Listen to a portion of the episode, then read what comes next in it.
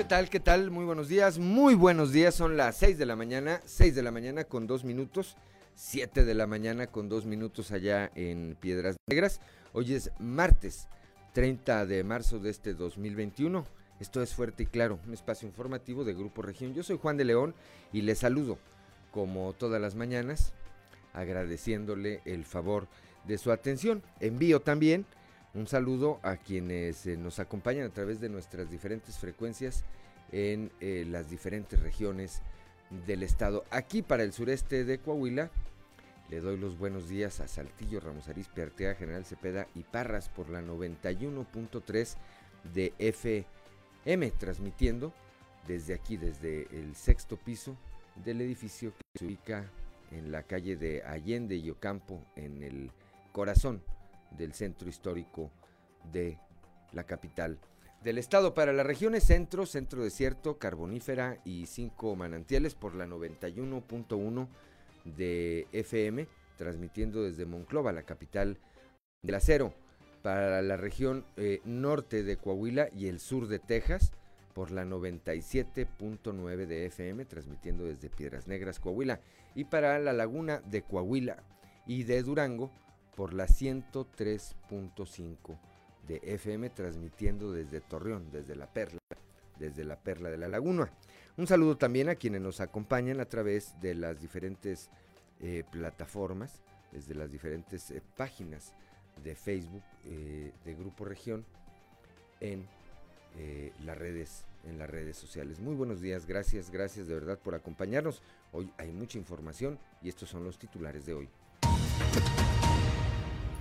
Un accidente, un accidente ocurrido la mañana de ayer en el Estado de México, eh, en el municipio de Acambay. Bueno, pues dejó 11 personas muertas. Este camión eh, con eh, una unidad de transporte para personal, para personas, salió de aquí, de Saltillo, de la capital del estado, al menos dos personas originarias de esta ciudad están entre las que perdieron la vida. Una de ellas, una de ellas, una mujer embarazada. Más adelante le tendremos los detalles. Rodrigo Fuentes Ávila, quien es dirigente estatal del PRI en Coahuila, pidió al presidente Andrés Manuel López Obrador que saque las manos de la elección. El día de ayer hubo sesión en el Congreso del Estado, en el Congreso local. Ahí eh, se aprobó la reforma a la ley de aguas para los municipios del Estado, lo que en, y en, eh, esta modificación se aprobó que haya eh, descuentos en el pago del servicio de agua potable a las organizaciones no gubernamentales legalmente constituidas y que defiendan los derechos de personas en condición de vulnerabilidad. El día de ayer también, bueno, pues este DC-10 que se contrató por parte del gobierno del estado para combatir el incendio forestal en la Sierra de Arteaga hizo por fin su aparición a media mañana. Imagínense un DC-10 volando a la altura de la sierra, pues fue impresionante, impresionante verlo y eh, bueno, hacer estas descargas, 45 mil litros, cerca de 45, entre 43 y 45 mil litros de agua es lo que este avión puede lanzar, eh, incluido el retardante, el retardante, lo que eh, pues significó o, derivó en un avance importante para lograr extinguir este siniestro. Más adelante también le tendremos los detalles. El sector turístico en Coahuila espera la visita de al menos 500 mil personas durante esta temporada de Semana Santa. La secretaria del ramo, la licenciada Azucena Ramos Ramos, dijo que en 2019 se recibieron cerca de un millón de personas. Asimismo, dijo esto se suma, eh, estas actividades que están ya prácticamente a punto de iniciar, se suman a la reactivación turística que Coahuila ha tenido bajo este esquema de la nueva normalidad. El día de hoy le vamos a presentar también un trabajo especial de Grupo Región eh, llamado Muros contra el Acoso, cuando denunciar no basta. Son estos tendederos donde aparecen rostros y nombres de hombres señalados como acosadores. Con ellos, eh, ellas levantan sus muros contra el acoso y el hostigamiento sexual. Los exhiben en colegios, universidades y preparatorias, en tendederos, en las plazas y en las manifestaciones. Eh, uno de los más icónicos, me parece a mí, es este que se ha instalado en varias ocasiones en las rejas que están al exterior del Instituto Tecnológico de Saltillo, en plena zona universitaria, ahí, ahí por donde pasamos todos. Bueno, pues más adelante le tendremos los detalles de este trabajo especial. El gobernador eh, del estado, Miguel Ángel Riquelme Solís, dio inicio a los trabajos de perforación de pozos de agua potable en los ejidos Garambullo y Santa María 3, además de entregar 2.000 tinacos de almacenamiento de agua para los habitantes de comunidades rurales y de la cabecera municipal en Parras de la Fuente. Ayer estuvo, ayer estuvo ahí de gira de trabajo el mandatario estatal. Aquí en la capital del estado, al participar en la inauguración de la exposición Zona Dinos, el regreso de los gigantes a Coahuila en el Museo del Desierto, el alcalde de la capital, Manolo Jiménez Salinas, exhortó a la población para que durante el periodo vacacional de Semana Santa practiquen un turismo seguro y responsable a fin, a fin de evitar que haya un disparo en los contagios por COVID-19. Bueno, pues esta, esta y otra información hoy aquí en Fuerte y Claro. Lo invito a que me acompañe las siguientes dos horas. Comenzamos.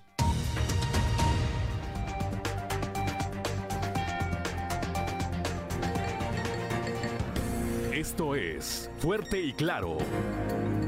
Transmitiendo para todo Coahuila. Fuerte y Claro. Las noticias como son. Con Claudio Linda Morán y Juan de León.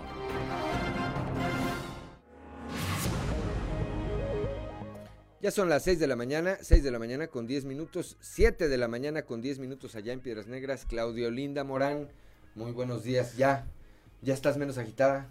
Ya, ya, son seis pisos y luego con niños que espantan y no sé qué. Me da más susto no las escaleras, sino las leyendas. Las leyendas urbanas aquí del, edificio. Muy buenos días, ¿cómo andamos, Claudelina Muy buenos días, Pronóstico del tiempo, ¿cómo andamos? ¿Qué temperaturas tenemos? Está bastante cálido en la mayor parte del territorio coahuilense, en Saltillo 18 grados, Monclova 15, Piedras Negras 17, Torreón 15 grados, General Cepeda y Arteaga 16 grados, Musquis 13 grados, San Juan de Sabinas 14, San Buenaventura 15 grados, Cuatro Ciénegas 14, Parras de la Fuente 16 y Ramos Arispe 18.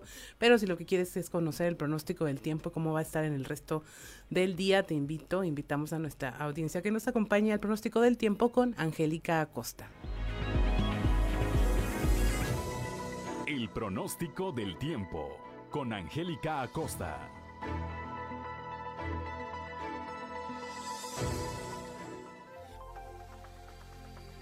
¿Qué tal amigos? ¿Cómo están? Muy buenos días. Me da muchísimo gusto saludarlos. Mi nombre es Angélica Costa y bueno, pues ya estoy lista para darte los detalles del clima últimos días del mes de marzo y el se sigue recuperando, ¿verdad? Para Saltillo se espera una máxima de 25 grados, mínima de 18. Durante el día principalmente soleado, cálido, agradable, por supuesto, disfruta tu día. Y por la noche un cielo parcialmente nublado, 18 grados como temperatura mínima. La posibilidad de chubasco para Saltillo es nula, totalmente 0%. Excelente. Monclova, pon atención, viene temperatura muy, muy cálida, 36 grados como máxima, mínima de 20 durante el día. Vamos a tener de nubes y sol. No te preocupes, va a estar muy cálido, va a estar agradable. Y por la noche un cielo parcialmente nublado. La posibilidad de chubasco muy baja, 2% ahí para Monclova. Torreón, Coahuila, atención. También temperatura cálida para Torreón, 36 grados como máxima, mínima de 18 durante el día, principalmente soleado, muy, muy caluroso. Y por la noche un cielo totalmente claro. De igual manera, por la noche se va a sentir algo cálido. 0% la posibilidad de precipitación ahí para nuestros amigos de Torreón, Coahuila. Nos vamos a Piedras Negras. También temperatura agradable, cálida, 33 grados como máxima mínima de 19. Durante el día vamos a tener mucho solecito, va a estar muy cálido y por la noche de un cielo claro pasaremos a parcialmente nublado.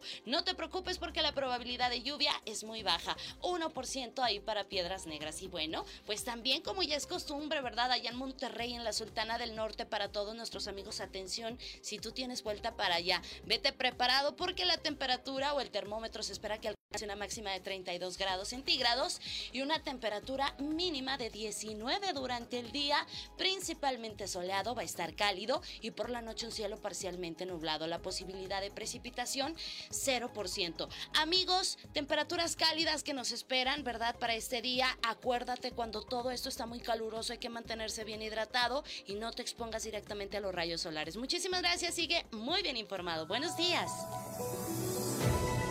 El pronóstico del tiempo con Angélica Acosta.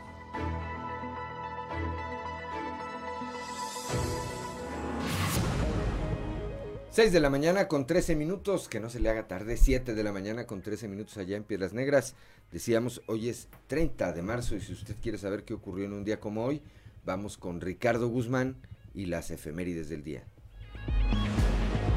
1, 2, 3 o'clock, 4 o'clock, rock. ¿Quiere conocer qué ocurrió un día como hoy? Estas son las efemérides con Ricardo Guzmán.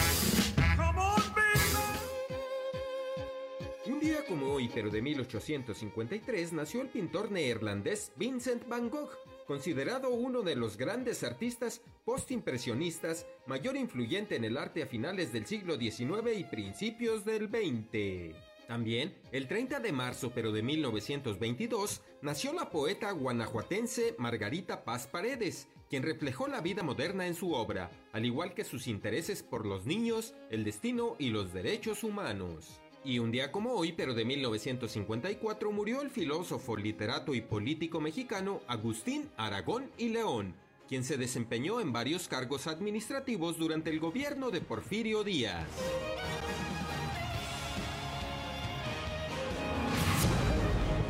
Ya son las 6 de la mañana, 6 de la mañana con 14 minutos, 7 de la mañana con 14 minutos allá en el municipio de Piedras Negras, Santoral del día de hoy, Claudio Linda Morán. Hoy tenemos a San Juan. ¿Será otro Juan o es tu santo? No, pues es otro, porque yo, yo soy del 24 de junio, el mero día de San Juan, así dice la canción. Ajá. Un Bueno, baile se un celebraba Juan. en ese pueblo de Islán. ¿ah? Hay un Juan C. Pastor, Régulo y Quirino. Régulo y Quirino. Quirino, hay un, hay un Quirino, ¿no? Un gobernador que es Quirino. ¿Quién más? Sí. Régulo. Régulo. Yo tenía un, un- un tío Régulo, bueno, pues hasta el cielo le mandamos un saludo. Pero a quienes tengan algo que celebrar, que lleven alguno de estos nombres o que festeje su cumpleaños o alguna otra cosa, pues muchas felicidades, hágalo con las precauciones y con los protocolos que marcan, por un lado, las autoridades y, como digo yo, el sentido, el sentido común.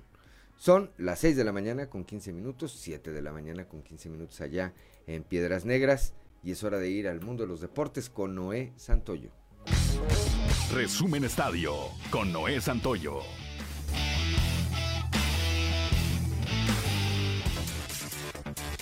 Día de hoy a las 14 horas la selección mexicana de fútbol se enfrentará a Costa Rica luego de caer ante el seleccionado de Gales el pasado fin de semana. El día de hoy este partido se disputará en Austria. Para ambas selecciones, este será su segundo compromiso en esta gira europea con motivo de la fecha FIFA. El sábado anterior Costa Rica empató sin goles de visita en Bosnia-Herzegovina y México perdió un gol por cero en casa de Gales. Ya con el boleto en mano para los Juegos Olímpicos de Tokio 2020, la selección mexicana sub-23 comenzará con el proyecto de reforzarse con los tres elementos de selección mayor para buscar emular lo hecho en Londres 2012, cuando Oribe Peralta, Carlos Salcido y Jesús Corona fueron la base de ese éxito sin precedentes. Desde hace algunas semanas, Carlos Vela ha sido puesto entre las opciones debido a que el delantero estaría dispuesto a disputar los Olímpicos con el Tri, pero Gerardo Tata Martino considera ilógico que sea considerado luego de su rechazo permanente hacia el conjunto mayor. La japonesa Naomi Osaka, número 2 del mundo, selló su clasificación para los cuartos de final del torneo de Miami al vencer este lunes 6-3, 6-3 a la belga Ellis Mertens en un encuentro condicionado por la lesión que sufrió la europea en la segunda manga. Una dolencia en el hombro derecho que obligó a Mertens, número 17 del mundo, a retirarse a los vestuarios para ser atendida por los fisioterapeutas cuando dominaba por 3-2 en el segundo set. La interrupción no sirvió para solucionar los problemas físicos de la belga, que desde su regreso a la pista no logró sumar ni un solo punto. La NFL busca que todos sus equipos jueguen en el extranjero. Los propietarios de equipos se reunirán esta semana con dos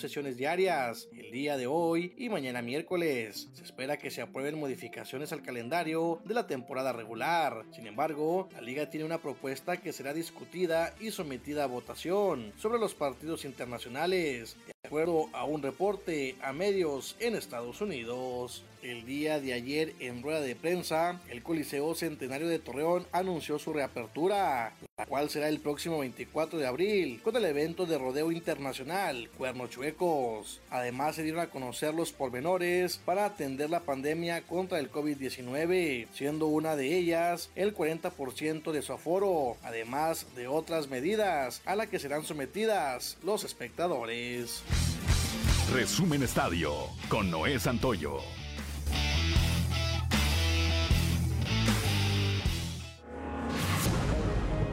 Ya son las 6 de la mañana con 18 minutos, 7 de la mañana con 18 minutos en Piedras Negras. Rápidamente, Claudio Linda Morán, la cotización peso dólar, cómo cerraron ayer las operaciones, cómo abren el día de hoy. Un centavito más barato nos sale el dólar hoy. ¿En cuánto está? Un, ayer estuvo 20,55, o ayer 20,56, hoy 20,55, a la compra 20,31, a la venta 20,80. 20,80, muy bien. Bueno, pues vamos rápidamente, también contigo, Clandorina Morán, a un resumen de la información nacional. Protestan en Quintana Roo y la Ciudad de México por el feminicidio en Tulum. Las colectivas feministas y mujeres protestaron en repudio a los feminicidios ocurridos este fin de semana en esta entidad. En uno de los casos, el que ha sido más mediatizado, los policías fracturaron la columna de Victoria, una refugiada salvadoreña, ocasionándole la muerte durante su detención. Rechazan en Guerrero la candidatura de Félix Salgado Macedonio. Los consejeros del Instituto Electoral Local avalaron el acuerdo del INE por el que se le impedía eh, la candidatura a la gubernatura por no presentar su informe de gastos de pre-campaña. La geolocalización de la banca en línea pone en riesgo a los ciudadanos. Esto lo asegura el especialista Joel Gómez, que es doctor en Derecho Internacional Comparado, ya que asegura que los bancos son las instituciones más multadas por el Instituto Nacional de Acceso a la Información porque no saben cuidar los datos de los derechohabientes. Denuncian penalmente a López Gatel por delitos contra la salud. El diputado panista, eh, el de la Ciudad de México, Federico Doring, denunció al subsecretario por pasearse en calles de la Condesa mientras aún estaba enfermo de COVID.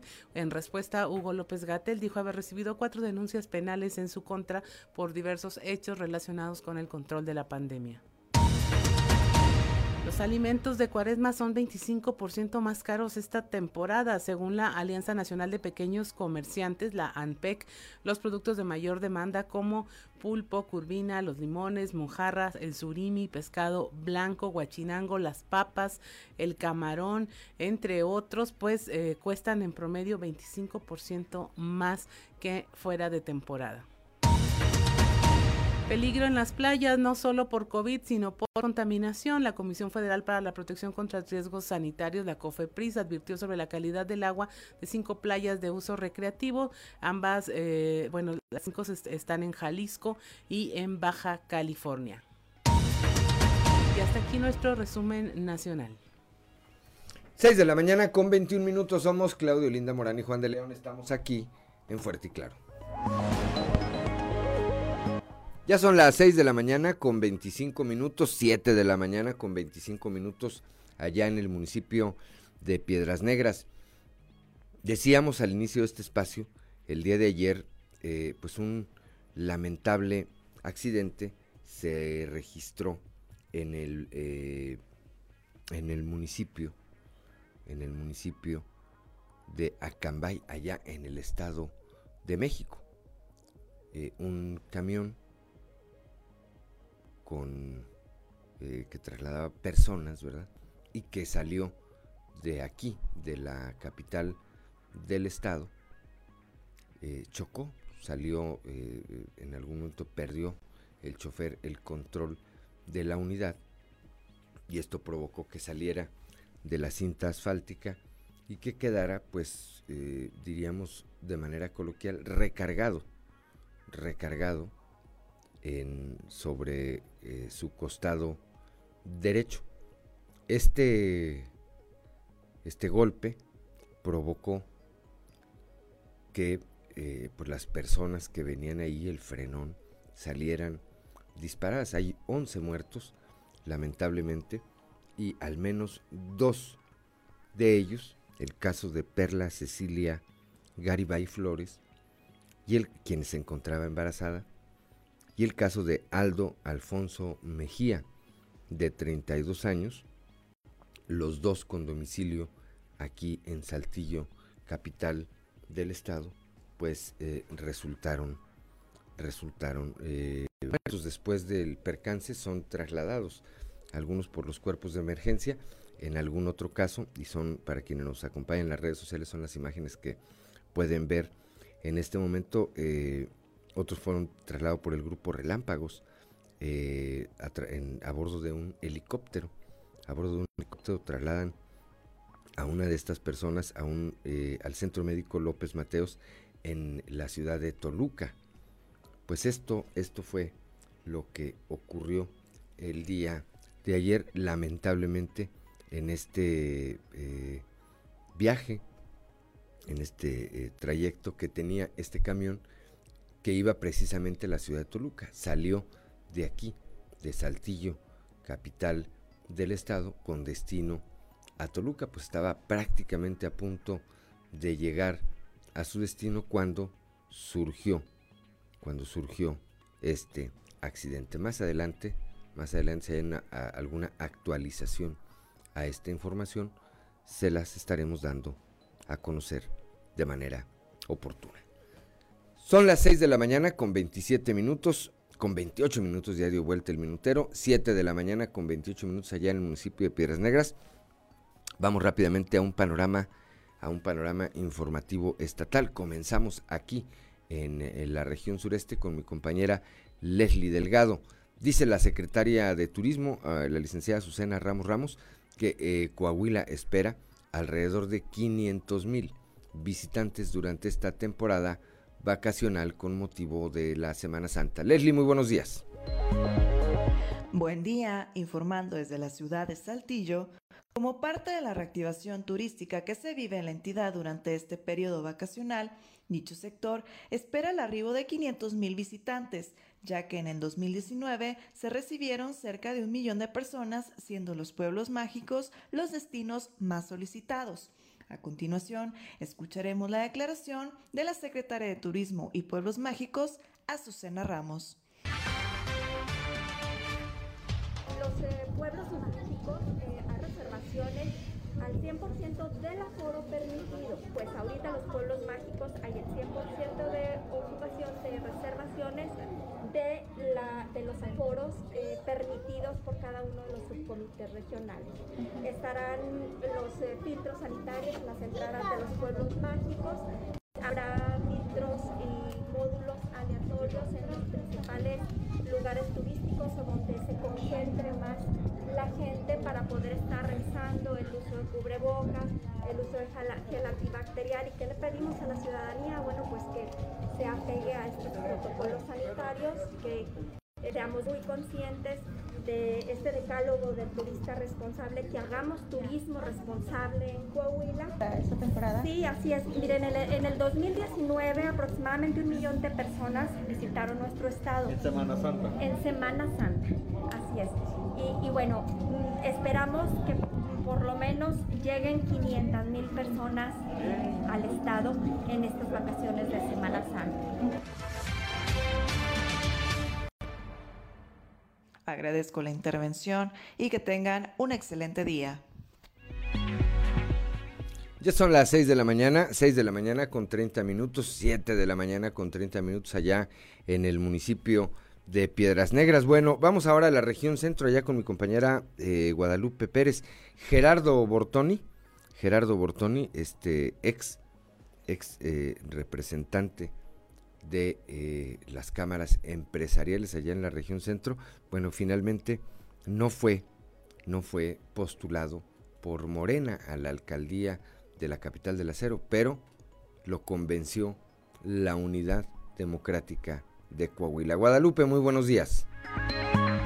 Muy buenos días, saludos desde Monclova, aquí en la región centro. Siendo el último día ayer lunes para los registros de los candidatos que buscan las alcaldías municipales, se tuvo una gran actividad en las oficinas locales del IEC Monclova y Frontera. Como novedad, Bretón Echeverría, quien en un inicio iría como candidato independiente, se sumó a UDC. Sin embargo, terminó declinando a esa participación por cuestiones de salud. En su lugar va el empresario Gerardo Bortoni. Y bueno, fue el jueves de la semana pasada cuando inició el proceso de registro de los aspirantes a llegar a las alcaldías, esto dentro del proceso electoral 2021. Las oficinas del IEC tuvieron gran actividad el día ayer lunes debido a que fue el último día de registro para quienes buscan contender en este proceso electoral. Saludos desde Monclova para el Grupo Región Informa, Guadalupe Pérez. 6 de la mañana con 32 minutos, gracias Guadalupe Pérez, 7 de la mañana con 32 minutos allá en Piedras Negras. ¿Qué más tenemos, Claudio Linda Morán, esta mañana? Pues en la región centro y carbonífera ya se han aplicado más de 30 mil dosis de la vacuna contra el COVID. Nuestro compañero Moisés Santiago nos tiene la información. Buenos días, Moisés. ¿Qué tal, Juan y Claudia? Es un placer saludarles desde la región carbonífera. Pues sí, efectivamente, esta es la información que tenemos para todos ustedes el día de hoy. Durante su visita a la región carbonífera, Claudia Garza del Toro eh, señala que se han aplicado, se han aplicado más de 30 mil dosis de la vacuna contra el COVID. Estos son los datos que maneja la delegada de los programas integrales de desarrollo de la Federación y aseguró que hubo una buena coordinación con las autoridades municipales para que se pudiera coordinar la aplicación de este reactivo. Entre la región carbonífera y la región centro se han aplicado 31.135 dosis a personas de la tercera edad. Esto es lo que comenta la delegada de los programas del gobierno federal. Nos ha ido muy bien, la verdad, eh, eh, aquí en Sabinas, un gran apoyo de, del alcalde, eh, todas las instituciones, una gran organización, la gente entendió que era por horas, no tenemos aglomeraciones, no los vamos a hacer esperar tanto tiempo, no van a sufrir las inclemencias del tiempo. Eso me da muchísimo gusto, la verdad bueno, te sé decir, eh, llevamos 104 mil dosis aplicadas en el estado, en la región centro carbonífera 31 mil 135 dosis y bueno, hoy vamos a sumar eh, 3.600 dosis más, si Dios quiere, entre Sabinas y San Juan de Sabinas. Estamos a punto de arrancarlo de la segunda dosis, estamos a la espera también de indicaciones y de, obviamente, pues del biológico. Pues sin duda alguna esto se está aplicando en la región carbonífera durante los próximos días, ese, ese número podrá aumentar y serán más los beneficiados. Esta es la información que tenemos para todos ustedes desde la región carbonífera para Fuerte y Claro, su amigo y servidor Moisés Santiago. Que pasen un excelente martes. 6 de la mañana con 34 minutos, 7 con 34. Muchas gracias a Moisés. Ahora nos vamos a la región sureste, aquí en Saltillo y la Sierra de Arteaga. Al mediodía de ayer, ya el avión de ese contratado por el gobierno estatal, inició descargas de líquido retardante para combatir el incendio en la Sierra de Arteaga. Tenemos la información con nuestro compañero Christopher Vanegas.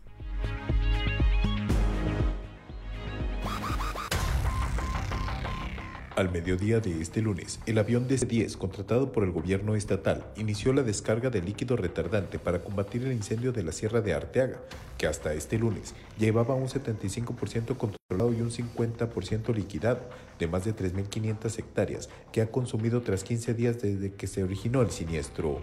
Desde la semana pasada, el gobernador Estado Miguel Ángel Riquelme Solís dio a conocer que se había realizado la contratación de dicho avión para hacerle frente al siniestro y poder sofocarlo, así que durante el fin de semana pasado se esperaba que pudiera comenzar con las maniobras. Sin embargo, debido a las condiciones climáticas, el fin de semana no se permitió que se iniciara con las descargas, ya que la bruma no permitía realizar la maniobra. Así que fue hasta este lunes que se inició con los sobrevuelos y las descargas del avión DC-10, que realizó cinco descargas durante el primer día, ya que el avión se contrató por 30 horas. Con esto, se espera tener un avance mayor en el control y sofocación del incendio, que desde hace 15 días combaten autoridades de los tres órdenes de gobierno para poder extinguirlo. Para Grupo Región informó Christopher Vanegas.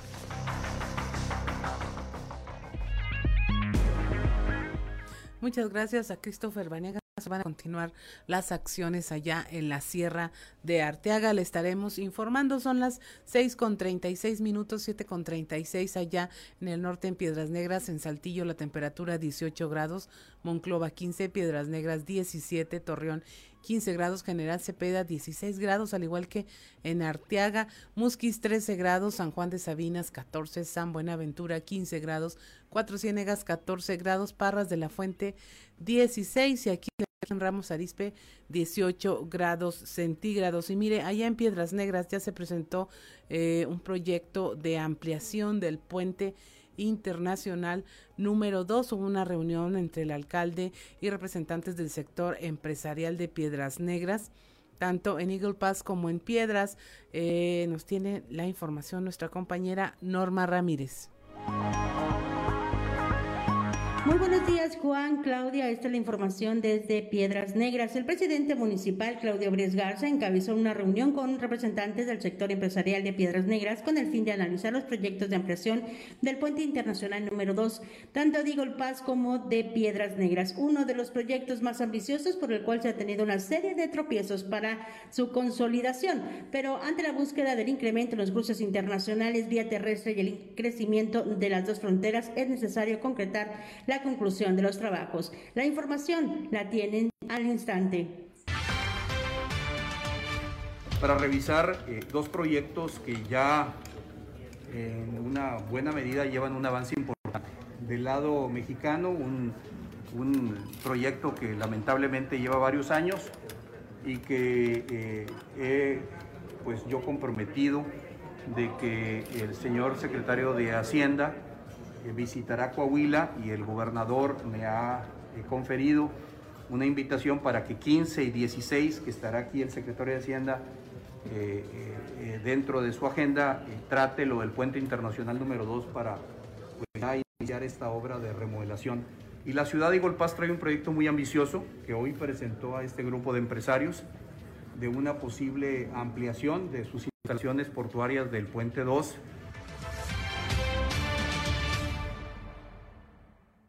Y Claro, desde Piedras Negras, no Ramírez.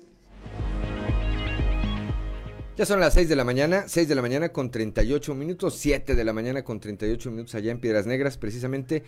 Vamos ahora a la portada del día de hoy de nuestro periódico eh, Capital, que en su eh, pues nota principal destaca esta declaración que hiciera ayer eh, Rodrigo Fuentes Ávila, el dirigente del PRI en Coahuila y donde pide al presidente López Obrador que saque las manos de la elección. También, bueno, pues presentamos ayer, eh, si recuerdan, estuvo aquí con nosotros el alcalde de Saltillo, Manuel Jiménez, dice que Saltillo no se detiene. Hoy viene pues una recopilación de esta eh, larga plática que sostuvimos ayer con el alcalde en las páginas de nuestro periódico Capital. También este trabajo especial de eh, Grupo Región y de Coahuila Contenidos, muros contra el acoso, cuando denunciar no basta, más adelante se lo estaremos detallando también.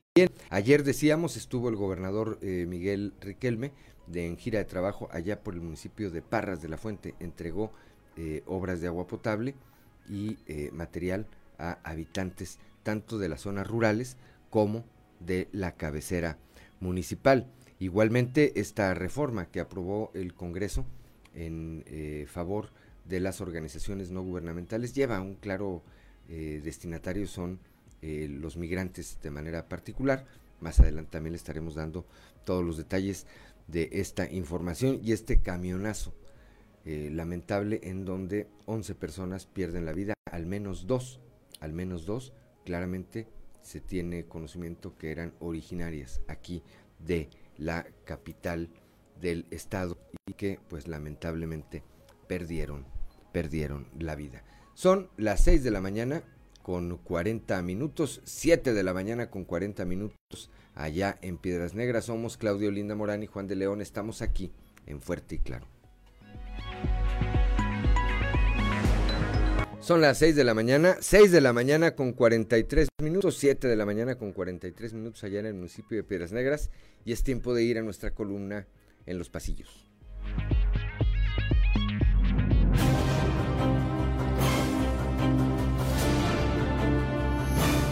Y en el cartón de hoy, ¿qué será? Donde nos presenta a Javier Borrego caminando rumbo a las elecciones 2021 tota de Zorrillo diciendo, de Zorrillo diciendo que el candidato diciendo que el candidato tiene cola que le pisen. ¿Por qué será?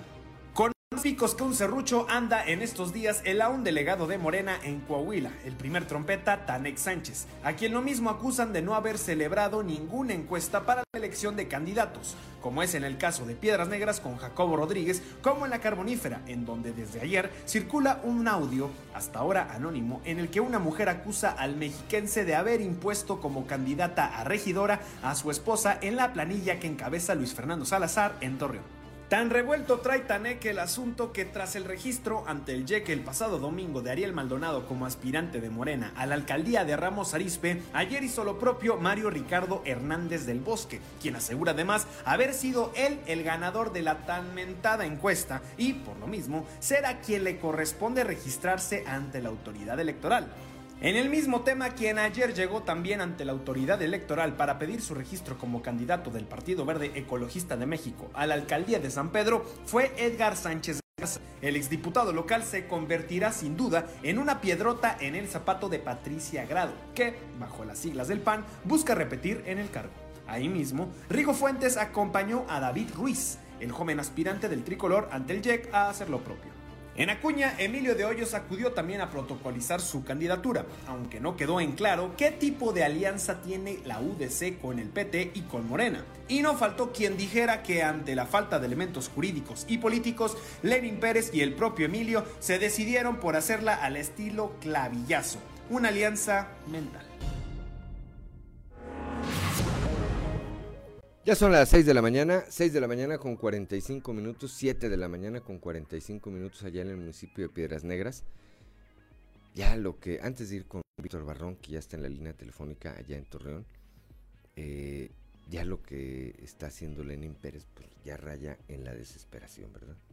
No hay una alianza con Morena y ayer Emilio de Hoyos al momento de registrarse exhibe, exhibe el logo de Morena cuenten sus horas. Hay que ver el resultado de la elección del próximo 6 de junio, que podría estar eh, siendo pues eh, la despedida temporal o definitiva, no sabemos, de la Unidad Democrática de Coahuila. 6 de la mañana con 46 minutos. Bueno, pues ayer allá en Torreón, el dirigente estatal del PRI, Rodrigo Fuentes Ávila, acudió al registro de Román Alberto Cepeda como candidato a la presidencia municipal de ese partido, por la presidencia municipal de Torreón precisamente, y ahí Rodrigo Fuentes le pidió al presidente López Obrador que saque las manos de la elección. Víctor, muy buenos días. Muy buenos días, Juan, y buenos días a nuestros amigos de Fuerte y Claro, así es. Eh, Rodrigo Fuentes Ávila, dirigente del PRI en Coahuila, envió ese mensaje al señalar que desde Palacio Nacional todos los días se hace campaña y se utilizan recursos y programas de forma lucrativa para beneficiar al partido Morena. Escuchemos algo de lo que en ese sentido comentó el dirigente del PRI en Coahuila, Rigo Fuentes Ávila. Vamos a escuchar. Está ya influyendo. Y yo aprovecho para pedirle con todo respeto al gobierno de la República que saque las manos del proceso electoral que respete la gran decisión del pueblo de Coahuila. Es lo que quiere la gente.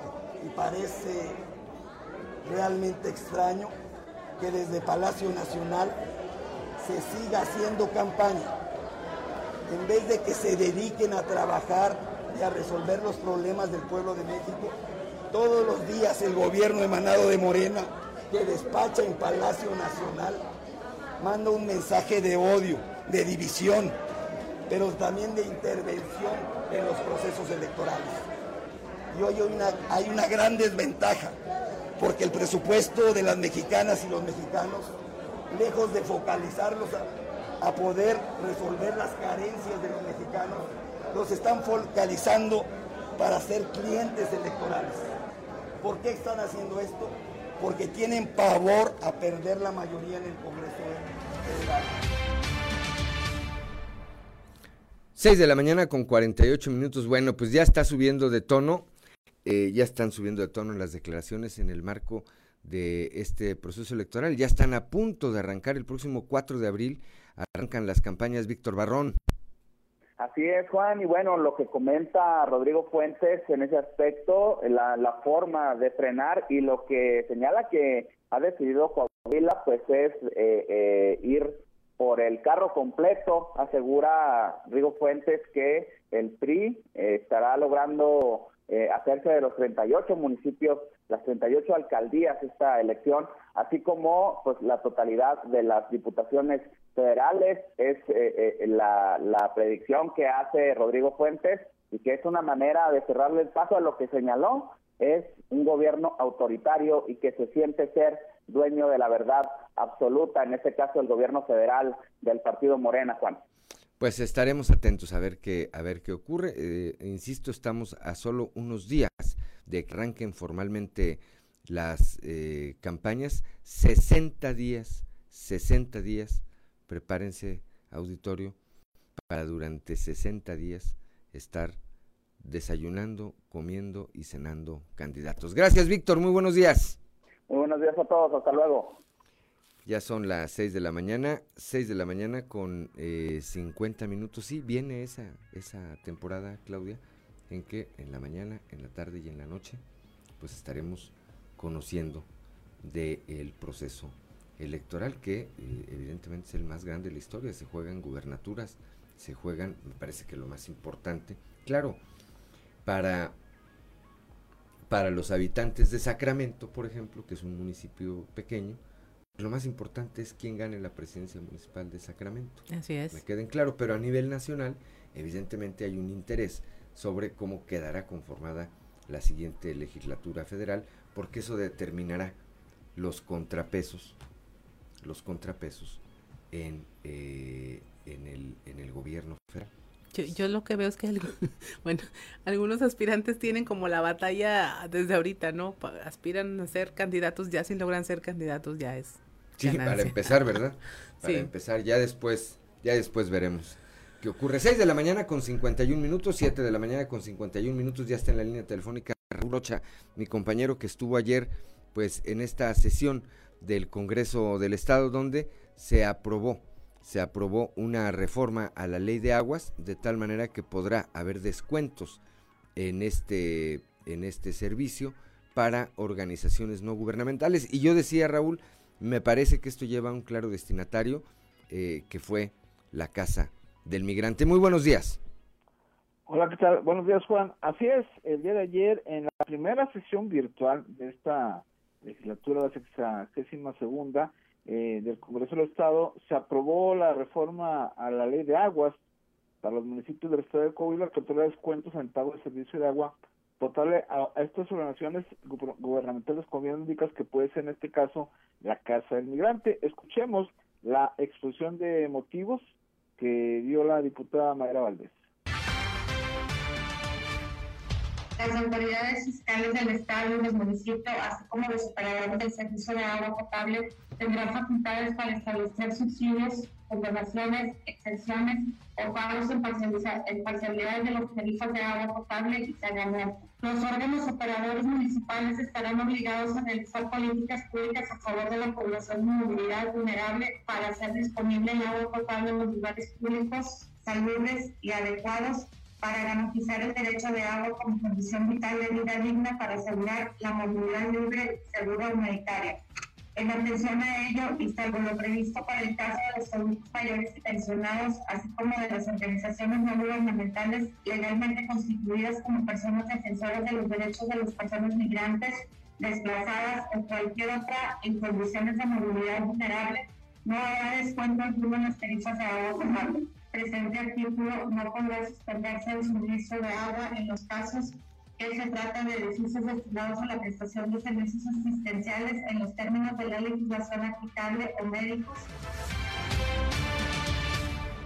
Ya son las 6 de la mañana, 6 de la mañana con 53 minutos, 7 de la mañana con 53 minutos allá en Piedras Negras. Bueno, pues esto garantiza de entrada que estas organizaciones no gubernamentales tengan este beneficio y pues evidentemente que de alguna manera esto les ayude a prestar, a prestar este apoyo que eh, dan a diferentes sectores de población vulnerable, Raúl.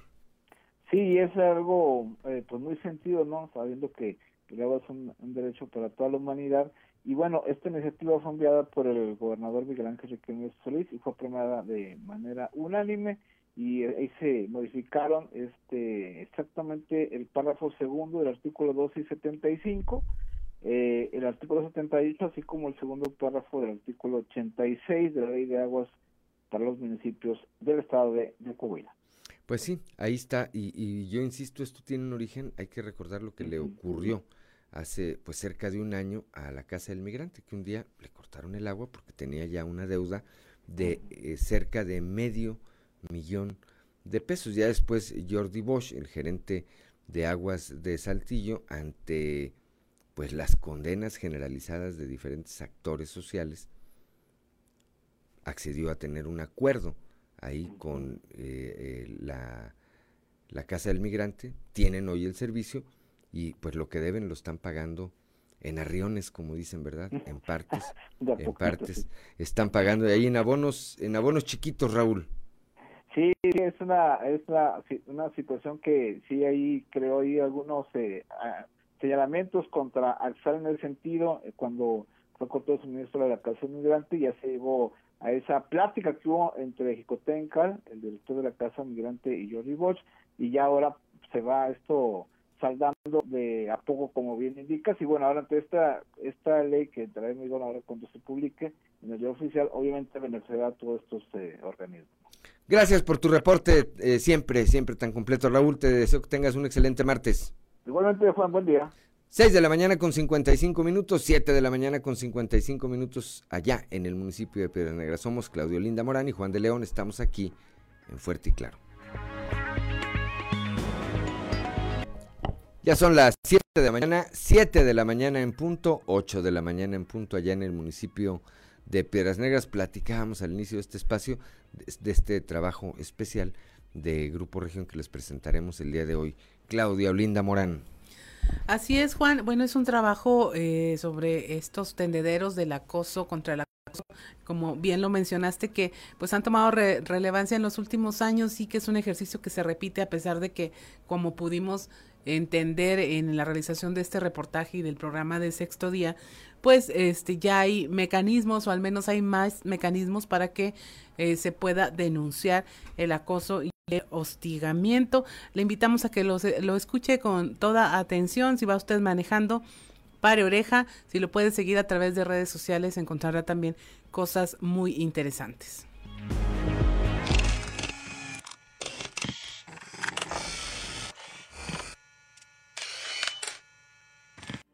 Son tendederos de rostros y nombres de hombres señalados como acosadores. Con ellos, ellas levantan sus muros contra el acoso y el hostigamiento sexual. Los exhiben en colegios, universidades y preparatorias, en tendederos en las plazas y durante las manifestaciones. En ellos, ellas pronuncian los nombres de sus victimarios en un grito liberador. Para ellas, tan solo eso las hace sentir bien, ya no callan. Muchas veces no quieren denunciar, sino solo advertir. Esto es lo que opina Nicole, feminista como en las sanciones que se hacían, lo, digamos que la más fuerte que pudimos eh, identificar fue que el agresor diera una disculpa pública.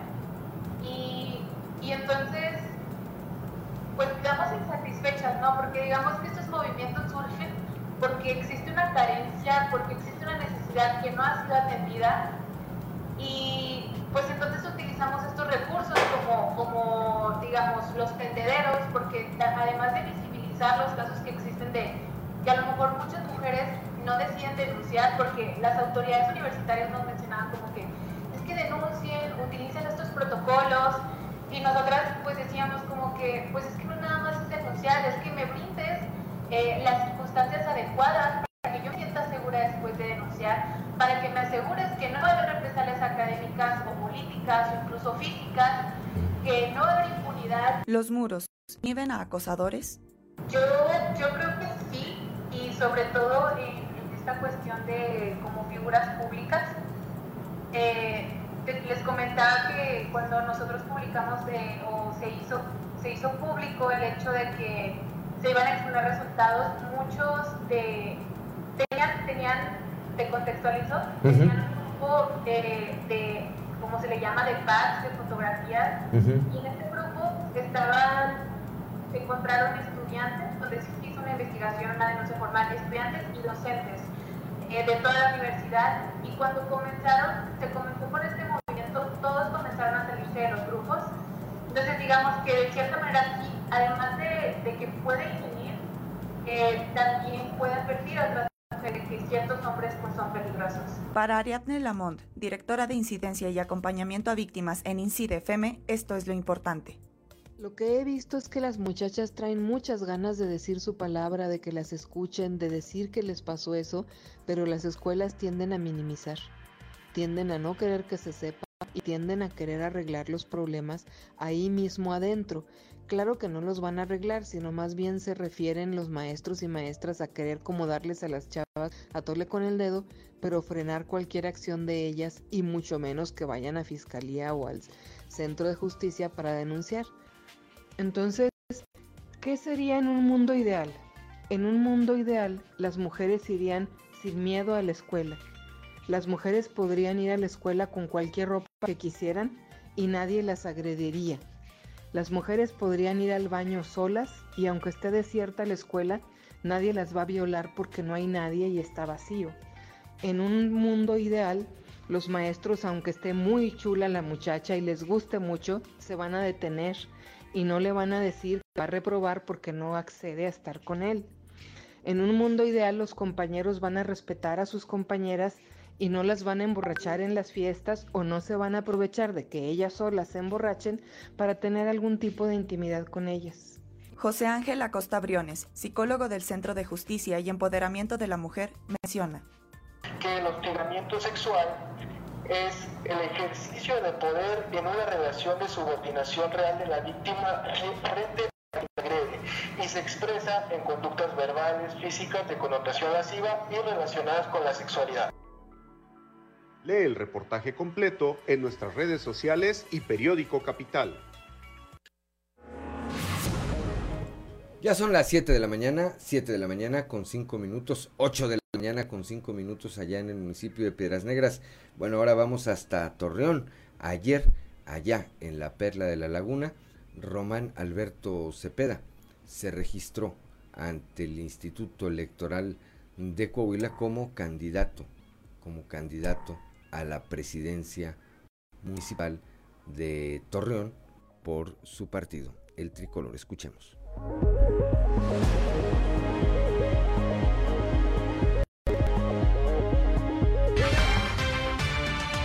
Y aquí estamos listos para emprender este nuevo tiempo, este nuevo plazo y ya seis días de emprender la campaña y darle con todo, de mucha propuesta, de responsabilidad y de compromiso, pero particularmente de responsabilidad, que lo escuchen, que lo escuchen y que lo atiendan y yo creo que esa va a ser la campaña de escuchar, hay que escuchar en todo lugar, toda colonia, en todo ejido. Me preparé durante 25 años para este momento y lo hemos asumido con un profundo sentido de responsabilidad. Cada etapa la hemos hecho con mucho compromiso, con responsabilidad, con trabajo y creo que hoy es el momento también de dar paso, de, de, de presentar, como lo marca el órgano electoral, la documentación completa, como lo hemos venido haciendo durante este tiempo. Y en seis días creo que iniciamos un gran reto. El gran reto de recuperar Torreón, no tengo duda que juntos lo vamos a lograr, vamos a recuperar Torreón, pero lo vamos a hacer con responsabilidad, con compromiso y con propuesta. Es el gran reto de Román Alberto, me preparé toda mi vida para esto, como político y como servidor público, y hoy es el momento. Hoy se concluye una etapa, pero bueno, continúa otra que es la de 60 días de mucho escuchar, de mucha propuesta y de un gran compromiso. 7 de la mañana con 7 minutos, 8 con 7 allá en el norte del estado. En la región carbonífera, al término de los registros de los candidatos para el próximo proceso electoral en la región, la UDC aún no tiene candidatos. La presidenta del Comité Municipal Electoral en Sabinas, Claudia Ramos Hernández, señaló que deberán mantener su registro a pesar de la nula participación en esta región. Eh, bueno, sí, ellos, este, al momento de que pues no hay una coalición, pues entonces, este, pues ellos tendrán que, si así lo decidieran, pues este, tener su registro de manera individual. Hasta ahorita no lo tengo yo notificación de un registro de, perdón, de una agenda para este partido. No, no pasa nada, ¿verdad? únicamente ellos tienen que cumplir en el Estado con ciertos registros, con cierta cantidad de registros en el Estado. Si no se registran en un municipio, no pasa nada.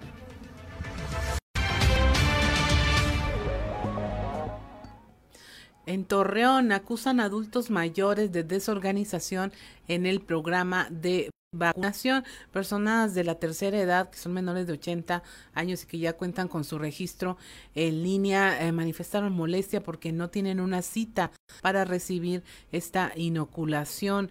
Eh, bueno, estuvieron ahí clamando porque alguien saliera a atenderlos en la banqueta del punto instalado en el Instituto Tecnológico de La Laguna. ¿Por qué? Porque ellos son los, que hacen esta contingencia. Ellos tienen la culpa si nos pasa algo a todos nosotros, a uno de todos nosotros, porque ellos son los que hacen estos problemas. El problema no es que vengamos 60 mil ciudadanos, todos estamos deseosos de tener la vacuna. El verdadero problema es que la organización no existe. No hay quien le dé un dato, no hay quien le diga qué está pasando, nadie sabe a qué horas van a abrir. Aquí afuera se hace un margallate, nadie sale a decirnos qué está pasando ni nada. Entonces eso me parece nefasto. Debía de haber aquí gente afuera organizado. No es posible que nos tengan en el sol cuatro o cinco horas sin saber ni siquiera si nos va a tocar. Organícense, seguramente conseguirían muchos voluntarios que le den a la gente atención. Hay mucha gente grande que a lo mejor todavía no tenemos 80, pero ya casi. Entonces, la organización es nefasta. Ponle tú le das la condición física no es la misma para todos.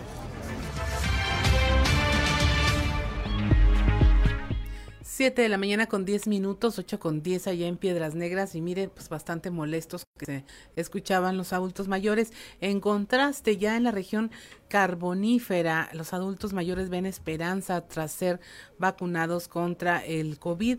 Eh, la señora Aurora María Chapa Villarreal dijo que la pandemia vino a cambiar la vida y ahora con la vacunación crece la esperanza para frenar el contagio.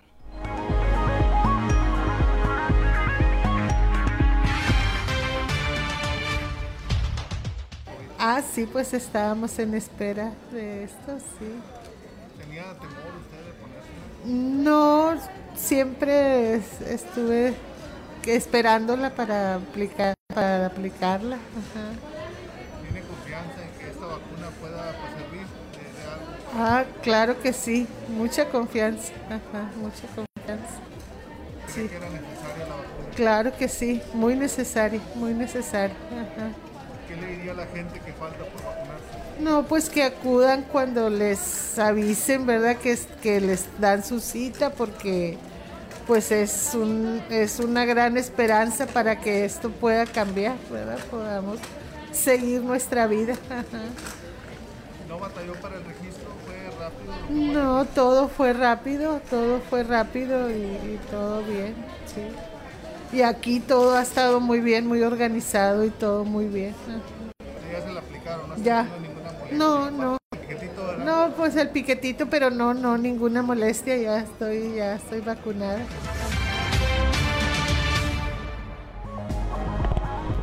Ya son las 7 de la mañana, 7 de la mañana con 12 minutos. Fíjense, eh, auditorio está ahorita eh, viendo el las redes sociales, publica hace unos momentos Enrique Flores Ruiz, licenciado. Él es director de notarías acá en la administración estatal, eh, pues una comunicación.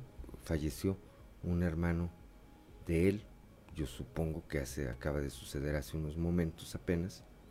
No eh, viene el nombre, dice, descansa en paz, hermano, te quiero mucho. Pues una, un saludo, supuesto, solidario a eh, Enrique Flores Ruiz. Veo también, y hace unos minutos apenas, publica Eduardo de la Peña, amigo de nosotros, periodista. Este, un recuerdo, dice, así amanecía hace tres años, era el Viernes Santo de 2018.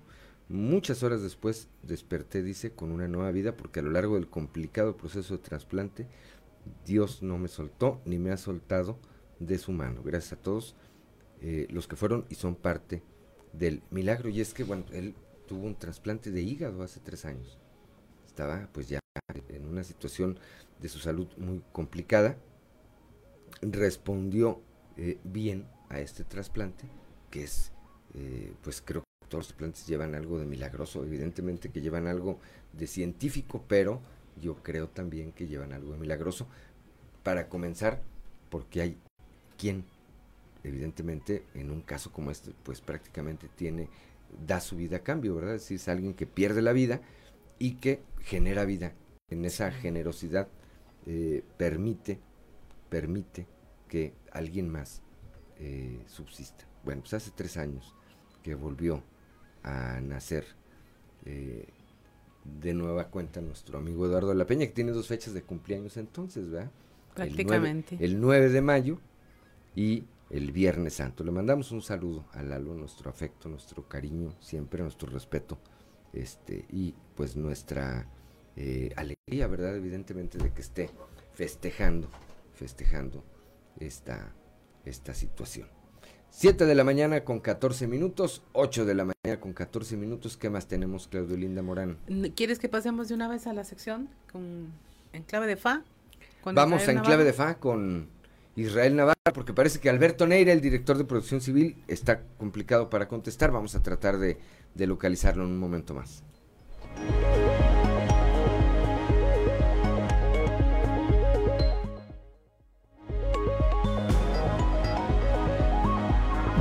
En clave de FA, con Israel Navarro. Al principio el presidente se burló de la pandemia, dijo que para eso estaban los detentes. Nos dijo también que estaba domada, que había que abrazarnos, que no se saturarían los hospitales y que el COVID-19 era más leve que la influencia estacional. Hugo López Gatel, siguiendo esa narrativa, dijo que el pico de la pandemia sería en mayo, que su jefe tenía fuerza moral y no de contagio, que el cubrebocas generaba una falsa sensación de seguridad, que los pacientes asintomáticos no tenían que aislarse y que en un escenario catastrófico habría 60 mil muertos, pues ya llegamos a 200 mil. Sin embargo, de acuerdo a un reporte de la Secretaría de Salud, otras 120 mil personas pudieron haber fallecido a causa del COVID-19 y no fueron contabilizadas en la cifra oficial. Así pues, todas las neumonías atípicas salen a la luz pública sin que esto represente mayor lastre en términos políticos para la 4T. El modelo comunicacional de defensa de la administración se basa en la polarización, en culpar al pasado y en delinear como enemigos del régimen a quienes señalan las consecuencias que tiene la falta de una estrategia viable para hacer frente a la pandemia. Entre ellos, los medios de comunicación que han sido acusados de querer vender periódicos solo por el hecho de reportar la cifra oficial de defunciones. Y por otro lado está la comunicación en torno a la llegada de la vacuna. Desde el primer cargamento vino el evento con bombo y platillo en el aeropuerto, las fotos de los montacargas descargando los recipientes de ultracongelación y los funcionarios dando testimonio del avance. Pero la realidad siempre supera la ficción. La 4T tiene una carrera contra el tiempo porque los 12 millones de dosis aún no alcanzan para todos los electores que acudirán a las urnas el próximo 6 de junio. Es inevitable que la vacuna tenga un fin político, porque la elección de medio término que se avecina se tratará de hacer una evaluación del primer trienio de la administración. Y siendo que el manejo de la pandemia será gran parte del legado de López Obrador como presidente, la disponibilidad de vacunas seguramente será un factor de peso a la hora de votar. Sin embargo, más allá de las elecciones, el daño que ha sufrido el país es irreversible. 200 mil muertos o 420 mil será un número que pasará a la historia y que marcará a la administración porque cada difunto será recordado. Ahí no hay comunicación política que distraiga a los familiares de la realidad, que su ser querido ya no está más. Mis condolencias a todos ellos. Yo soy Israel Navarro, les recuerdo mi Twitter, arroba Navarro Israel. Nos escuchamos a la próxima. En clave de FA, con Israel Navarro.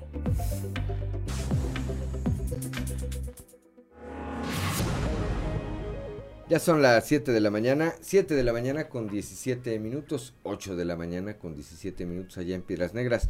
El día de ayer, el gobernador Miguel Riquelme dio inicio a los trabajos de perforación de pozos de agua potable en los ejidos Garambullo y Santa María 3, esto en el municipio de Parras de la Fuente. Ahí entregó además más de 2.000 tinacos de almacenamiento de agua para los habitantes de comunidades rurales y de la cabecera municipal.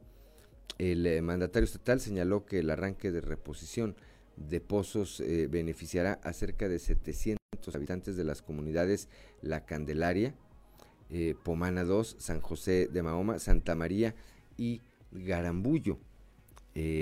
también en su intervención destacó que el derecho humano y la obligación de un gobierno es llevar los servicios públicos hasta su lugar de origen, por lo que asumió su responsabilidad en ello. Agregó que se realizan obras y acciones por los municipios y se hacen otras por parte del gobierno del estado, pero que el tema es llegar al resultado que se quiere, que es satisfacer las necesidades prioritarias de la población.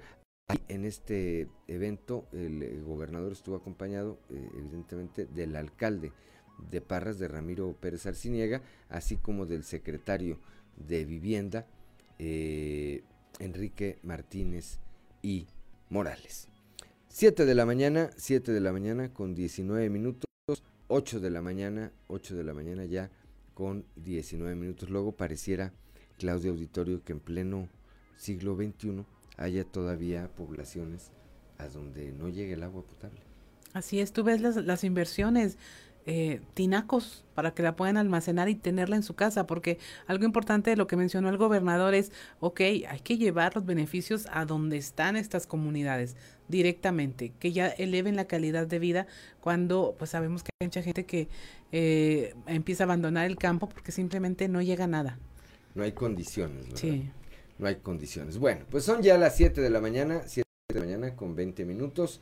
8 de la mañana con 20 minutos allá en Piedras Negras. Somos Claudio Linda Morán y Juan de León. Estamos aquí en Fuerte y Claro. Ya son las 7 de la mañana, 7 de la mañana con 23 minutos, 8 de la mañana con 23 minutos allá en el municipio, en el municipio de Piedras Negras.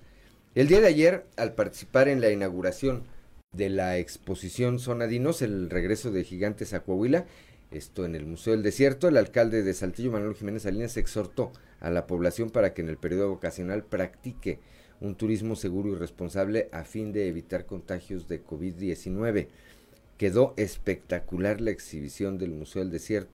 Sonadinos dijo, no dejen de visitarla con toda la familia. Esta Semana Santa y de Pascua hagamos turismo seguro en la ruta Vinos y Dinos, resaltó. El alcalde expresó además que Saltillo se suma al proyecto del gobernador Miguel Riquelme de alcanzar un equilibrio entre el cuidado de la salud y la reactivación económica, por lo que las actividades turísticas forman parte de este balance. Agregó que con este tipo de productos turísticos, Saltillo y Coahuila siguen avanzando en materia económica bajo el liderazgo del gobernador Riquelme y afirmó que esta exposición se suma a las atracciones turísticas en la región, entre ellos la ruta Vinos y Dinos que está disponible durante estas vacaciones. Puntualizó finalmente que a diferencia de otras regiones del país en las que hubo cierre de museos, restaurantes o negocios del ramo turístico, eh, eh, del ramo turístico, perdón, en Coahuila se buscaron opciones para evitar que eso sucediera y que al contrario, y que al contrario, eh, pues se fortalecieron. La verdad es que ayer estuve viendo algunas imágenes quienes nos acompañan en las redes sociales pueden verlas. Están muy bonitos los dinosaurios. Creo que es una buena área de oportunidad para ir ahí con, eh, pues con la familia, sobre todo si tenemos hijos eh, pequeños y no tan pequeños necesariamente, porque siempre ver este tipo de eh, espectáculos, pues me parece que son para todas las edades. Sí, es un lugar muy cuidado, fíjate, puedes mantener todas las medidas mm, sanitarias que necesitas, es muy, muy ordenado. Eh, puedes por WhatsApp, por ejemplo, planear tu visita para no tener que hacer una fila. Está bastante cuidado todo lo que son los protocolos de eh, sanidad ahí en el Museo del Desierto. Sí, y es una alternativa, ¿verdad? Es una alternativa para eh, estas, este periodo de Semana Santa. Entendería que pues puede haber quienes tengan la inquietud de salir. Van a salir a encontrarse llenos todos los lugares que normalmente están llenos, pero bueno, pues cada quien, ¿verdad? Cada quien. Yo respeto, como decía Bora Milutinovich, el técnico, aquel legendario de los Pumas. 7 de la mañana con 27 minutos. Ya está en la línea, ya está en la línea. Eh, en, los martes sí es el licenciado Osiris García, en los viernes es eh, Osiris el terrible García porque viene con la guitarra en la mano. Pero hoy tenemos ya en la línea telefónica, como todos los martes, a mi amigo Osiris García. Osiris, muy buenos días. ¿Cómo estás? Buenos días, buenos días a toda la gente del auditorio, los radioescuchas. ¿Qué tenemos este martes, Osiris? Pues ya que dices que soy el licenciado Osiris García, eh, hoy hoy voy a compartir un cuento que escribí, este, que, en realidad son tres partes del cuento, esta solamente es la primera, y es como eh, haciendo uso de que soy el licenciado, en este caso licenciado de educación, en educación que soy, no licenciado en derecho, entonces les voy a compartir este cuentito, que es parte de, como les decía, una serie de tres este, cuentos que terminan eh, yo creo que ya, ya nos vamos a escuchar hasta el otro martes para la siguiente parte o quién sabe a lo mejor termine subiéndolo ya ahora libre en la página. A ver. Mira pues hubo una vez un reino no tan lejano como suelen estar esos reinos donde había un rey que amaba los caballos. Tenía nuestro soberano amigo una caballeriza de corceles de todos colores razas pintas estilos. Solía el monarca tomar un caballo distinto cada día, cepillar su crin y cabalgar algunas leguas a través de los pastizales, montes y aldeas que comprendían su reino. Casi nunca iba sol nuestro rey. Especialmente iba eh, a visitar algunas aldeas y en esos momentos solía acompañarse nuestro rey de algunos personajes.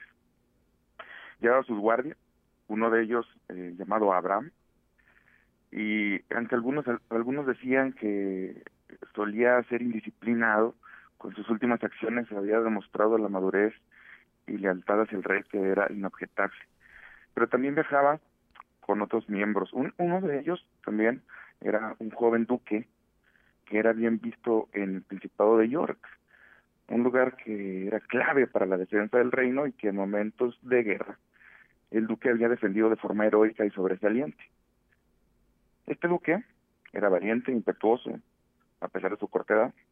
Había encontrado un cierto balance en el ejercicio del poder y ascendía meteóricamente en popularidad con los aldeanos.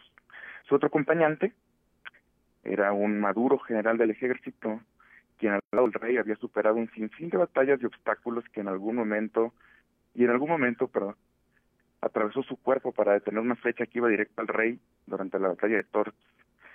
Gozaba de astucia este general, era prudente y mesurado y solía tener un consejo equilibrado, incluso en lo privado. Solía tomar eh, decisiones difíciles de seguridad de Estado al lado de su mejor amigo, el rey.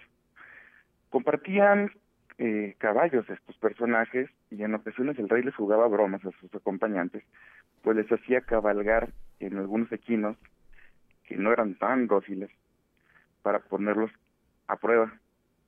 Casi siempre salían airados. Ya les contaré la segunda parte de este cuento en alguna otra ocasión, pues, pero... Está eh, bastante, pero bastante interesante. porque, porque me, me, gustan los cuentos de caballos, como los corridos también. Muy bien. Este, no, está bien, me parece, me parece bastante interesante, creo que vale la pena que el viernes, el viernes, bueno, pues le encontremos alguna similitud. El, el viernes le encontremos alguna similitud. Imagínate poder hacer el corrido. Ándale, ándale. pues ya no falta mucho.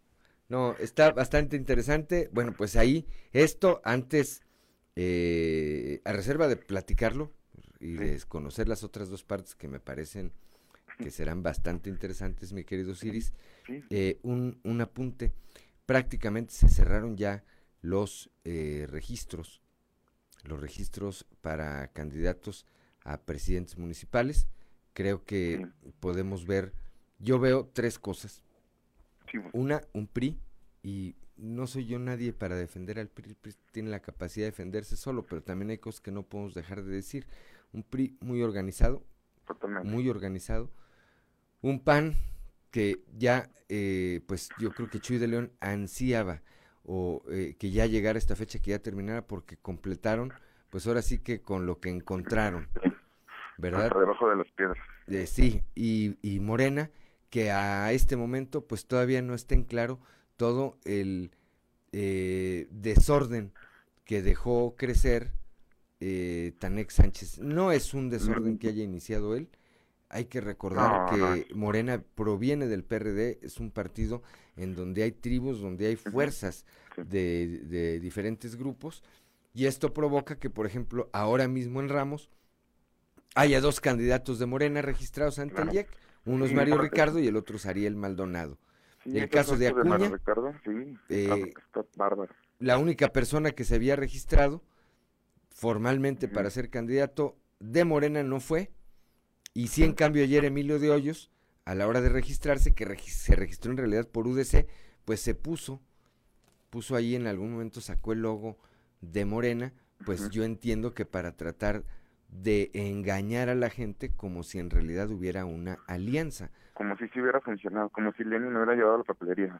Torreón, pues se registró Luis Fernando, que hay que recordar, en este momento al menos, está impedido impedido por el eh, INE de hacerlo, pero pues eh, supongo que escudado en que la comunicación oficial entre el INE y el IEC es lenta y burocrática, el IEC no ha sido formalmente, o no había sido por lo menos hasta el día del registro Luis Fernando, formalmente notificado para que impidiera el registro a Luis Fernando.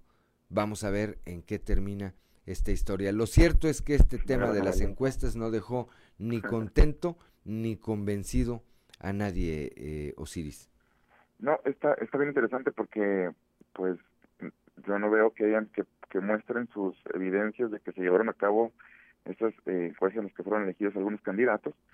Eh, pareciera también que, que, sí había organización y al final de cuentas vemos todos estos tropiezos, por ejemplo el de el, hecho de, del registro de Mario Ricardo en, en, en Ramos Arispe, eh, pues demuestra que en realidad o, o no hubo tales encuestas o no se respetan los resultados de tal.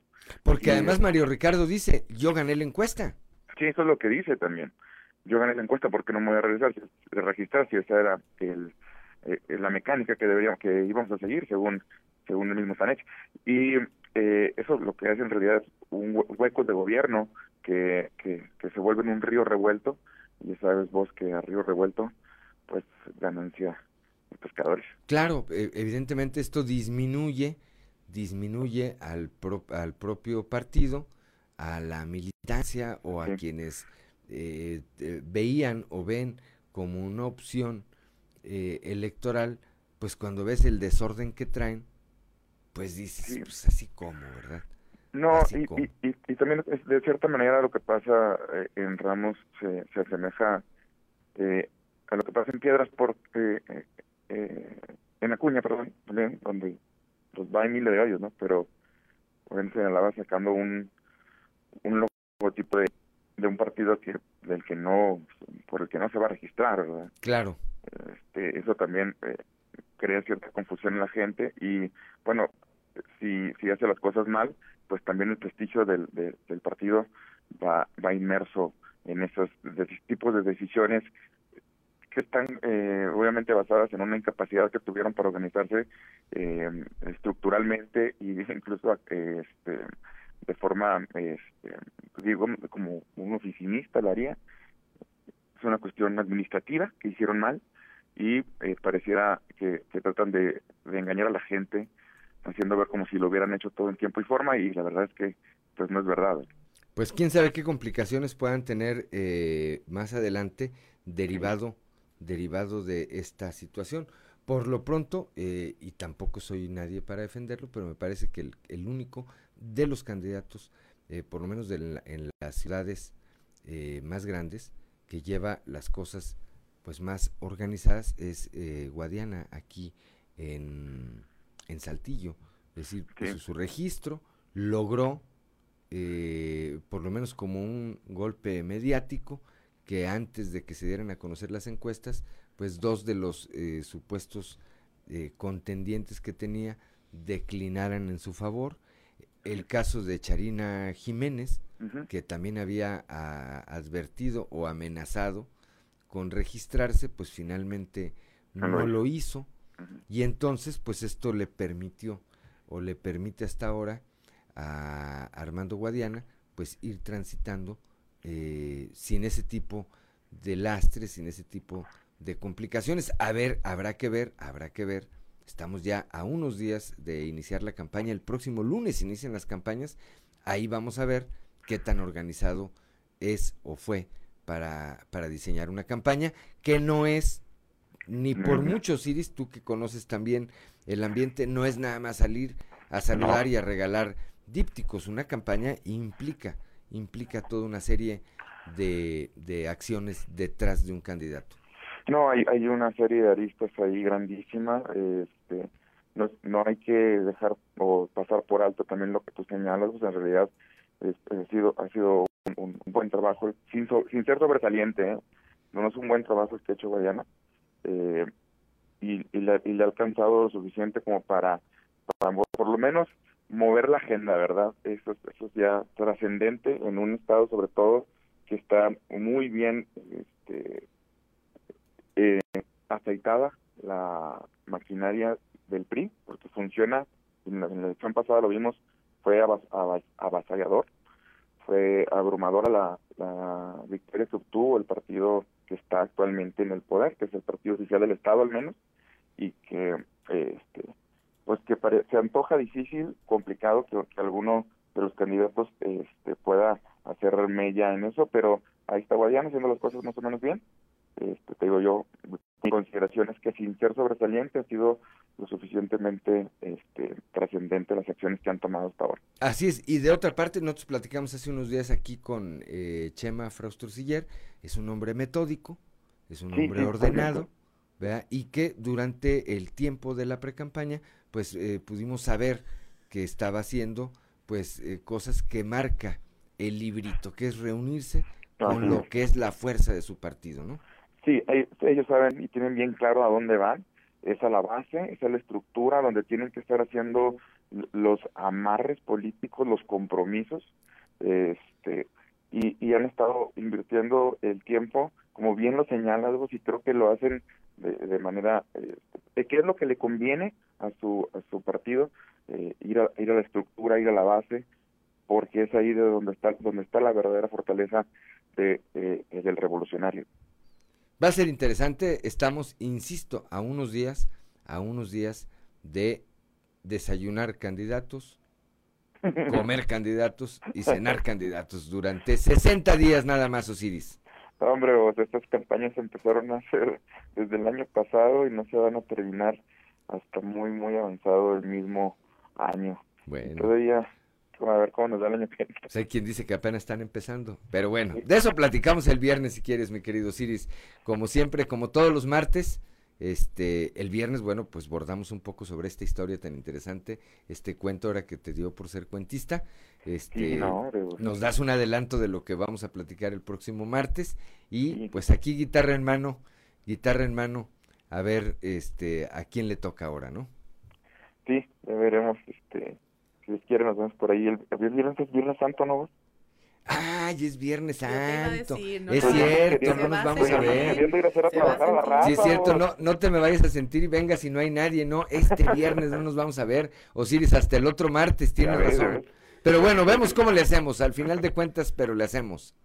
Sí, sí, seguro. Aquí estoy como quiera yo al pendiente. Cuídate mucho, amigo. Abrazo. Muy buenos días, 7 de la mañana con 41 minutos, somos Claudio Linda Morán y Juan de León, estamos aquí en Fuerte y Claro. 7 de la mañana con 44 minutos, 8 de la mañana con 44 minutos allá en el municipio de Piedras Negras. Y bueno, como todos los días, como todos los días, vamos ahora a las voces de hoy en Fuerte y Claro con Ricardo Guzmán.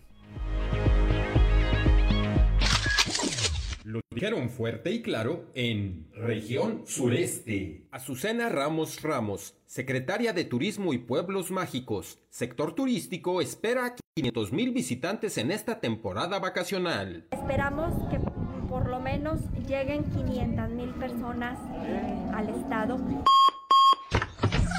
Región Laguna. Rodrigo Fuentes Ávila, dirigente del PRI Coahuila, que AMLO saque las manos de la elección. Yo aprovecho para pedirle con todo respeto al gobierno de la República que saque las manos del proceso electoral. Región Centro. Gerardo Flores Escobedo, vocero del Sindicato Nacional Democrático Obrero. Deja visita de AMLO más inquietudes que soluciones. No, no, no se ha visto una decisión de parte de él, sigue en las mismas, sin dar nada a lo que se había dicho en la región carbonífera. Región Carbonífera. Claudia Garza del Toro, delegada de los programas integrales de desarrollo de la Federación. Se han aplicado más de 30.000 dosis de la vacuna contra el COVID-19 en Centro y Carbonífera. En la región Centro Carbonífera, 31.135 dosis. Región Norte. Claudio Bres Garza, alcalde de Piedras Negras, presentan proyecto de ampliación del puente internacional número 2. El señor secretario de Hacienda visitará Coahuila y dentro de su agenda eh, trate lo del puente internacional número 2. Las voces de hoy en fuerte y claro. 7 de la mañana, 7 de la mañana con 47 minutos. Vamos ahora a un resumen informativo nacional con Claudio Linda Morán. Protestan en Quintana Roo y la Ciudad de México por feminicidio en Tulum. Las colectivas de feministas y mujeres protestaron en repudio a los feminicidios ocurridos durante el fin de semana en esta entidad. En uno de los casos, los policías fracturaron la columna de Victoria, una mujer refugiada originaria del Salvador, ocasionándole la muerte durante su detención. Rechazan en Guerrero la candidatura de Félix Salgado Macedonio. Los consejeros del Instituto Electoral Local avalaron el acuerdo del INE de retirarle la candidatura eh, por no presentar el informe de gastos de pre-campaña. La geolocalización de la banca en línea pone en riesgo a los ciudadanos, así lo considera el especialista Joel Gómez Treviño, quien es doctor en Derecho Internacional comparado, ya que asegura que los bancos son las instituciones más multadas por el Instituto Nacional de Acceso a la Información porque no saben cuidar los datos personales de sus clientes. Denuncian penalmente a López Gatel por delitos contra la salud. El diputado panista de la Ciudad de México, Federico Doring, denunció al subsecretario por pasearse en las calles de la Condesa cuando aún estaba enfermo de COVID. Según el Código Penal de la capital del país, podría alcanzar hasta tres años de cárcel. Hugo López Gatel dice que ya tengo cuatro denuncias penales por temas asociados al COVID. Los alimentos de cuaresma son 25% más caros. Esto lo concluye la Alianza Nacional de Pequeños Comerciantes, la ANPEC. Los productos de mayor demanda como el pulpo, limones, mojarras, surimi, papas, el pescado blanco, el camarón, entre otros, subieron en promedio 25% más. Y bueno, durante esta temporada de cuaresma saldrá más caro mantener estas tradiciones. Peligro en las playas, no solo por el COVID, sino por la contaminación. La COFEPRIS, la Comisión Federal para la Protección contra Riesgos Sanitarios, advirtió sobre la mala calidad del agua en cinco playas de uso recreativo, mismas que reciben un gran número de visitantes. Estas son en Jalisco, Playa Los Muertos y Cuale eh, de Puerto Vallarta, y en Baja California, Rosarito, Tijuana y Playa Hermosa en Ensenada. Compara Javier Sicilia, el fundador del Movimiento por la Paz con Justicia y Dignidad, al movimiento feminista con el zapatista en su tiempo. Dice que eh, la única transformación que observa en corto plazo para México será impulsada con el movimiento de mujeres, ya que es el único capaz en estos momentos de encabezar la resistencia contra el gobierno federal. Y en Campeche se declaran listos el 87% de los planteles que arrancará con clases presenciales y que ya adaptó los servicios básicos en la mayoría de las escuelas de comunidades alejadas e indígenas. Se prevé iniciar clases presenciales terminando el mes de abril. Y hasta aquí la información nacional. Gracias, Claudelina Morán, 7 de la mañana con 51 minutos, 8 de la mañana con 51 minutos. A propósito de esta mujer eh, pues que murió en estas condiciones allá en Tulum, el día de eh, ayer por la noche se comenzó a difundir eh, el video previo, previo a estos hechos, porque se había comenzado a señalar por parte de pues elementos cercanos a estos elementos de la policía municipal que ella estaba alterando el orden en una tienda de conveniencia y que derivado de eso habían tenido que actuar con la fuerza que lo hicieron. Bueno, pues ayer se difundieron estas imágenes y pues no, en ningún momento eh, se aprecia que esté alterando el orden. Sí se ve una discusión con eh, eh, la gente que está ahí en, en esta tienda de conveniencia, pero no más, no hay ninguna actitud agresiva o de destrucción o que ameritara en algún momento o justificara, creo que nada lo justifica, pero que uno entendiera a partir de ahí, dijeras, oye, bueno, pues estaba este, golpeando, estaba aventando, estaba destruyendo, y derivado de eso actuaron con esa fuerza, pues no, no hay ningún elemento de esa naturaleza, lo que pues evidentemente complica muchísimo más la situación legal de estos eh, al menos cuatro elementos de la policía municipal que han sido ya detenidos, consignados y que pues muy seguramente pronto serán juzgados y sentenciados por lo que es eh, a todas luces un crimen artero en contra de una persona indefensa y que ellos eran eh, superiores en capacidad eh, y en número. No había, no se aprecia en ningún momento que hubiera algo que ameritara el uso de la fuerza a ese nivel, que hubiera estado armada, que hubiera puesto en peligro la integridad o la vida de algún ciudadano o de alguno de estos elementos de la policía. Muy lamentable. Sin duda, 7 de la mañana con 53 minutos alcanzamos, ya no, nos esperamos hasta el siguiente espacio para ir al show de los famosos. Por lo pronto le decimos gracias, gracias por el favor de su atención. Lo esperamos el día de mañana a partir de las 6 y hasta las 8 de la mañana aquí, aquí en Fuerte y Claro. Gracias a Ricardo Guzmán en la producción, a Ricardo López en los controles, a Ociel y a Cristian que hacen posible la transmisión de este espacio a través de las redes sociales, pero además ya traen la bendición ahí del pastor, les digo, ya está como que los veo diferentes, mira, trae una aurea ahí, este, nuestro compañero o si él y Cristian también dice que es portátil, la de, la de Cristian es portátil. Y gracias a ti, Claudio Linda Morán, como siempre, para no obviar nada, por tu equilibrio, por tu participación, por tu acompañamiento. Siempre es importante tener el punto de vista de la mujer. Dilo, dilo, lo que ibas a decir, dilo. Equilibrio o desequilibrio, dependiendo. Bueno, exactamente. Es que a lo mejor lo que pareciera ser un desequilibrio es en realidad un equilibrio. No, siempre, siempre, siempre el punto de vista de la mujer es fundamental para poder entender de manera integral muchas situaciones. Pero sobre todo, gracias a usted, gracias por acompañarnos. Escuchamos el día de mañana. Soy Juan de León. Muy buenos días.